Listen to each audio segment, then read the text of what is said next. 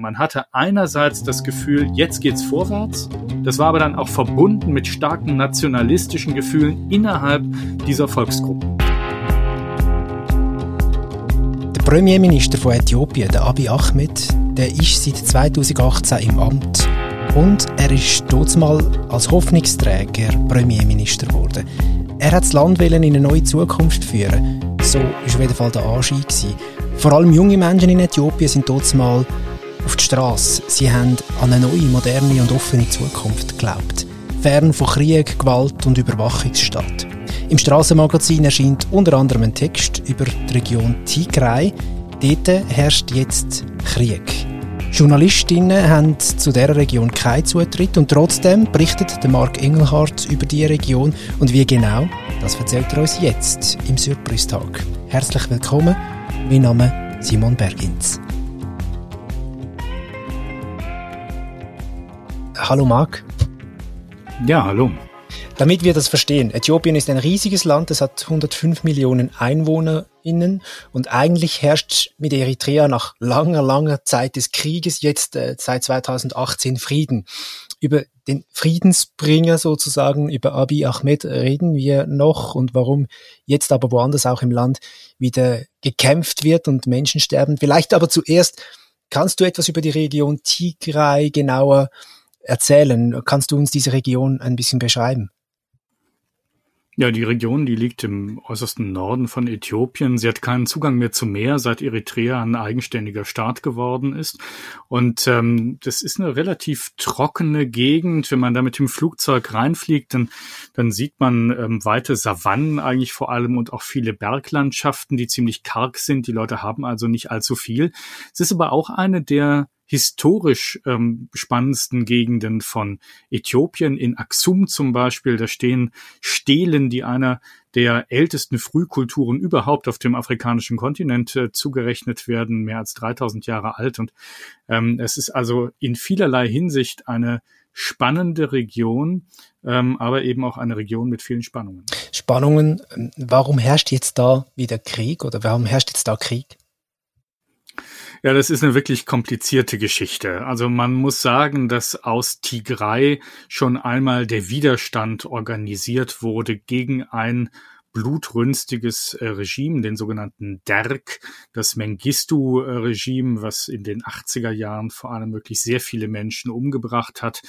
Und ähm, am Ende der 80er Jahre wurde von Tigray aus eine Armee, eine Milizenarmee äh, mit Unterstützung des eritreischen Staates losgeschickt, die dann halt dieses Regime entmachtet hat.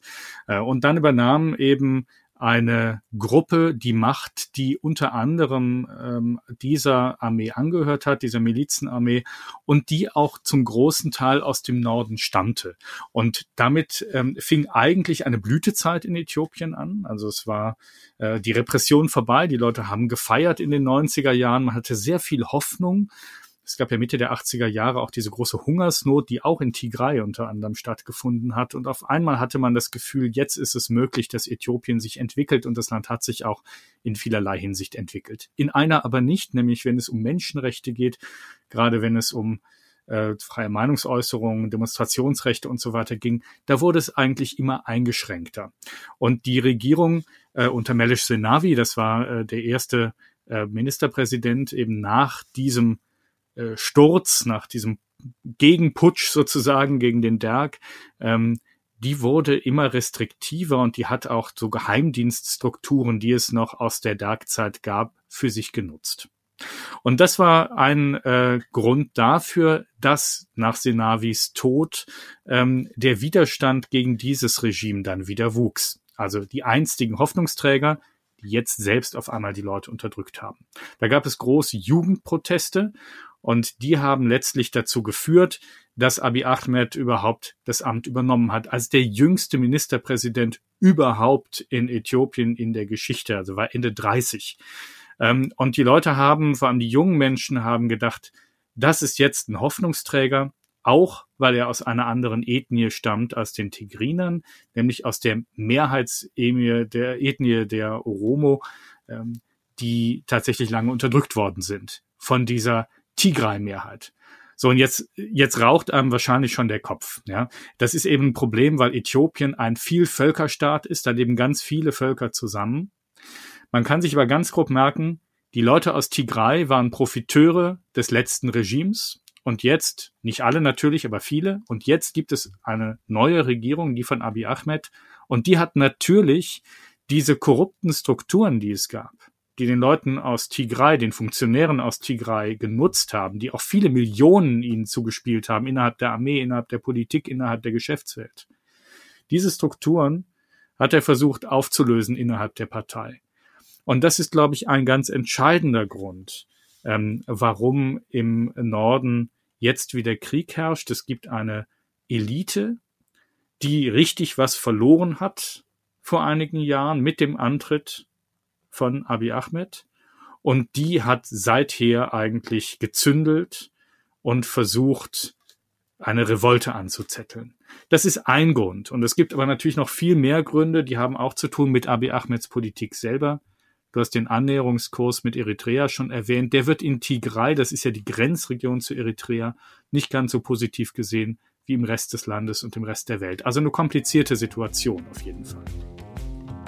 Die Ankündigung der TPLF, der Tigrinischen Volksbefreiungsfront, Tigray von Äthiopien loszusagen, führte im November 2020 zum Einmarsch der äthiopischen Armee. Wohl auch, um andere Regionen von ähnlichen Vorhaben abzuhalten. Auf Abis Seite kämpfen eritreische Truppen, die Human Rights Watch für Massenhinrichtungen von Zivilisten in der Stadt Aksum verantwortlich macht zu deinem Text, Marc, du kannst ja da nicht hingehen. In Tigray sind Journalistinnen äh, nicht willkommen. Wie schaffst du es dennoch, an wichtige Informationen zu gelangen?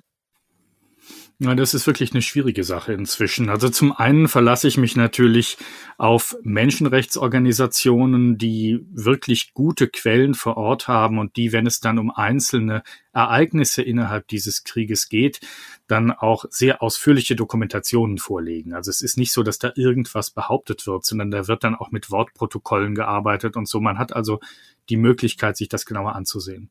Und dann habe ich natürlich das Glück, dass ich oft in Äthiopien war. Ich war auch in Tigray relativ häufig ähm, und ich habe Kontakte dort und spreche dann mit Journalistinnen und Journalisten, auch mit Regierungskritikern, äh, mit Leuten, die für Menschenrechtsorganisationen arbeiten. Das muss man ja vielleicht nochmal deutlich sagen. Das sind alles Stimmen, die bis zum Amtsantritt von Abiy Ahmed kein, keine Möglichkeit hatten, äh, etwas zu sagen, die äh, tatsächlich kaltgestellt waren. Viele von ihnen haben im Exil gelebt in Nairobi oder in Eritrea oder in anderen Teilen der Welt. Und die sind jetzt wieder in Äthiopien. Und bei aller Kritik an der äthiopischen Regierung und auch an diesem Militäreinsatz in Tigray muss man sagen, im Moment ist es möglich, mit Leuten zu sprechen, die auch die Regierung kritisieren und die auch Abiy Ahmed kritisieren. Ähm, das hat es früher nicht gegeben und das hilft mir als Journalist natürlich sehr, verschiedene Seiten zu sehen. Das große Problem ist aber tatsächlich, ähm, auch diese Kritiker kommen im Moment nicht nach Tigray. Tigray ist einfach eine militärische Sperrzone und wie das immer ist in Kriegen, im Krieg ist halt die Wahrheit das erste Opfer.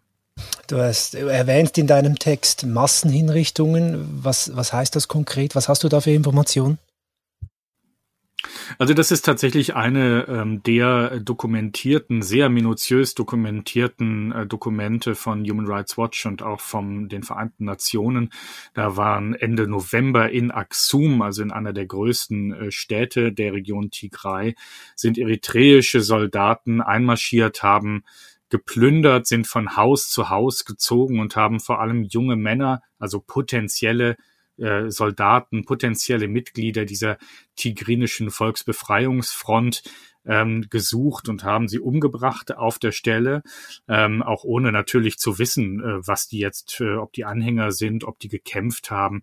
Äh, das ist selbstverständlich äh, ein großes, ein großes Menschenrechtsvergehen. Ähm, und das ist aber so exakt dokumentiert worden, auch mit so vielen Aussagen von unterschiedlichen Leuten, dass das als relativ gesichert gelten kann. Und es hat auch nicht nur dieses Massaker gegeben, sondern viele andere. Und das Interessante daran, wenn man sich jetzt diesen Krieg anschaut, ist, dass die eritreische Armee eine der stärksten Armeen ähm, in dieser Region von Afrika jetzt auf Seiten Abiy Ahmeds kämpft ähm, gegen die tigrinische Volksbefreiungsfront. Und das wird natürlich in Tigray ähm, sehr, sehr kritisch gesehen. Denn Eritrea ist tatsächlich Erzfeind. Ähm, es gab viele Grenzgefechte. Ähm, äh, erstens gab es einen Befreiungskrieg, so würden die Eritreer sagen, aber dann gab es auch Grenzgefechte zwischen diesen beiden Ländern. Und die Grenze, die zieht sich eben quer durch die Tigray-Region.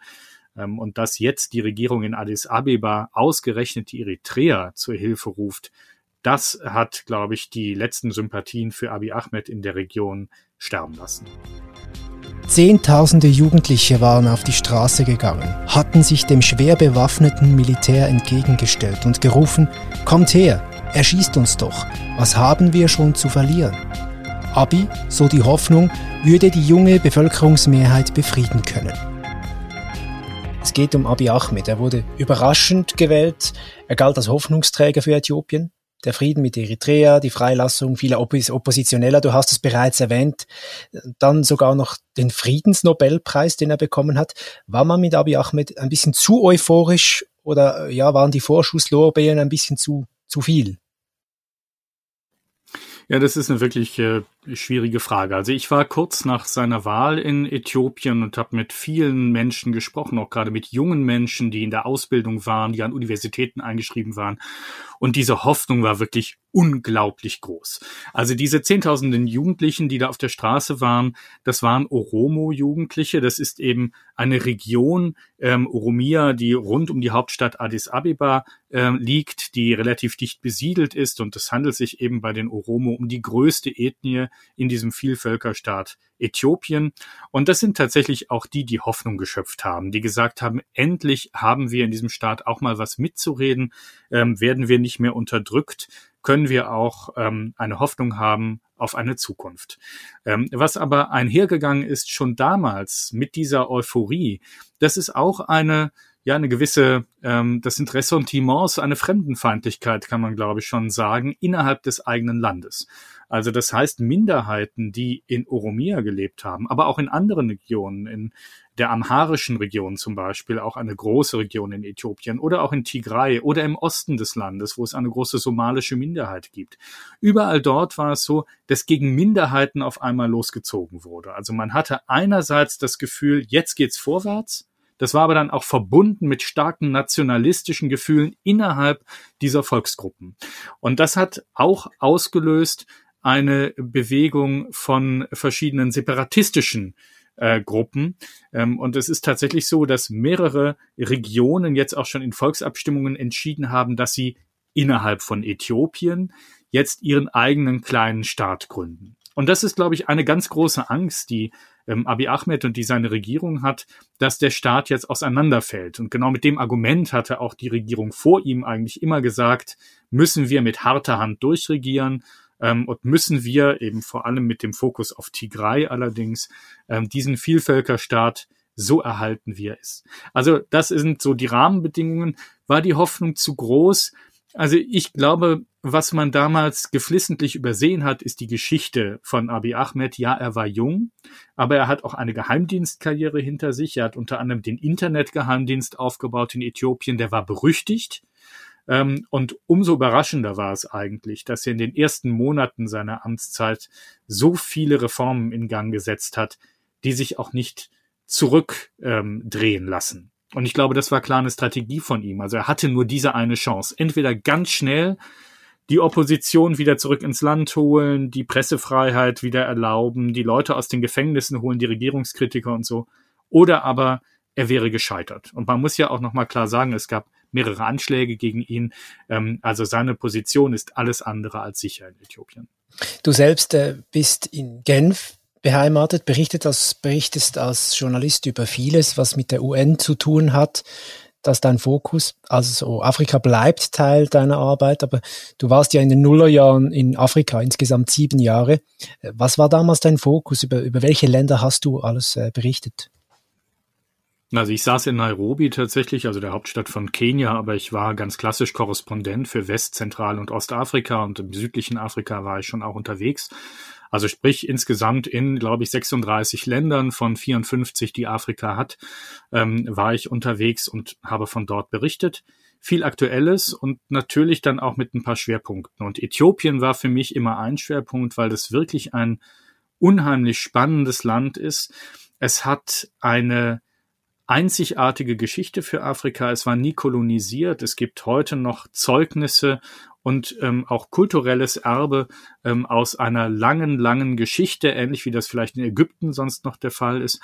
Ähm, und es gab eben unterschiedliche Gruppen, die damals in Äthiopien schon darum gekämpft haben, dass es einerseits mehr Freiheit gibt, dass es aber auch zum Beispiel Umweltschutz, Nachhaltigkeit, ähm, sowas gibt, einfach deshalb, weil dieses Land ein sehr armes ist, ähm, eines, was stark von der Landwirtschaft immer noch abhängig ist und man hat da vieles probiert und ausprobiert, was dann später auf dem afrikanischen Kontinent zum Exportschlager wurde, Bewässerungssysteme, ähm, Bepflanzungsinitiativen.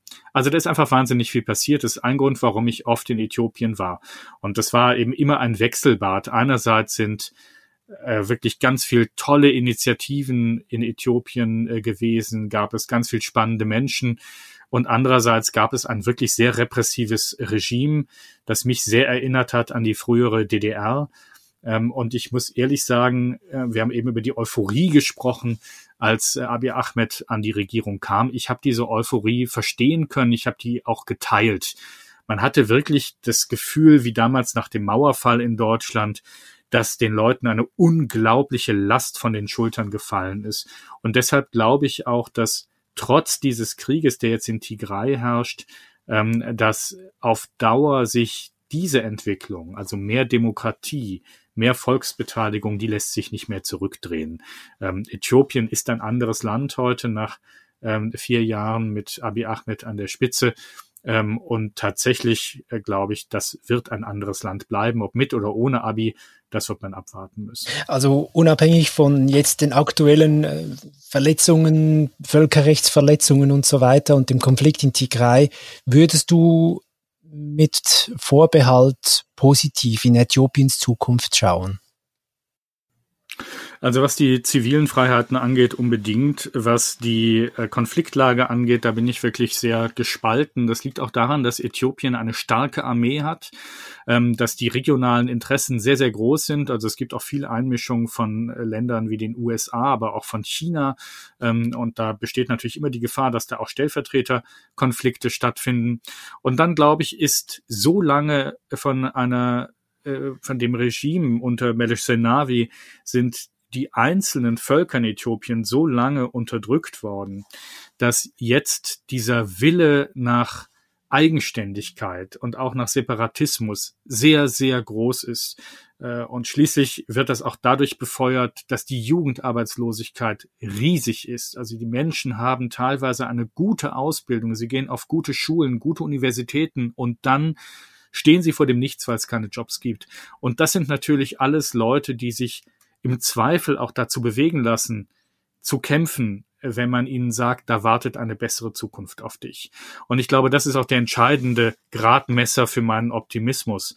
Wenn es Abi gelingt, in den nächsten Jahren mehr Arbeitsstellen zu schaffen, insgesamt gute Bedingungen für Jugendliche und gleichzeitig Partizipation, dann kann Äthiopien ganz gestärkt aus dieser Krise herausgehen wenn Abi sich jetzt einigelt, wenn er letztlich die Strategien der alten Regierung übernimmt, dann wird es problematisch werden und dann wäre ich eher pessimistisch.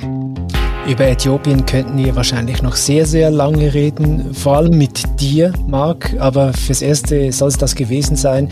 Mehr Details erfahren wir dann auch noch in deinem Text im neuen Straßenmagazin. Danke dir vielmals, dass du dir Zeit genommen hast und äh, alles Gute. Ja, danke dir. Der ganze Text zu der Tigray-Region in Äthiopien lesen ihr ausführlich im neuen Strassenmagazin. Das ist Heft Nummer 498, was ab dem Freitag bei euren Lieblingsverkäuferinnen und Verkäufern wieder zu kaufen gibt. Wir hören uns beim nächsten Surprise-Tag. Hebt euch Sorge bis dahin und tschüss.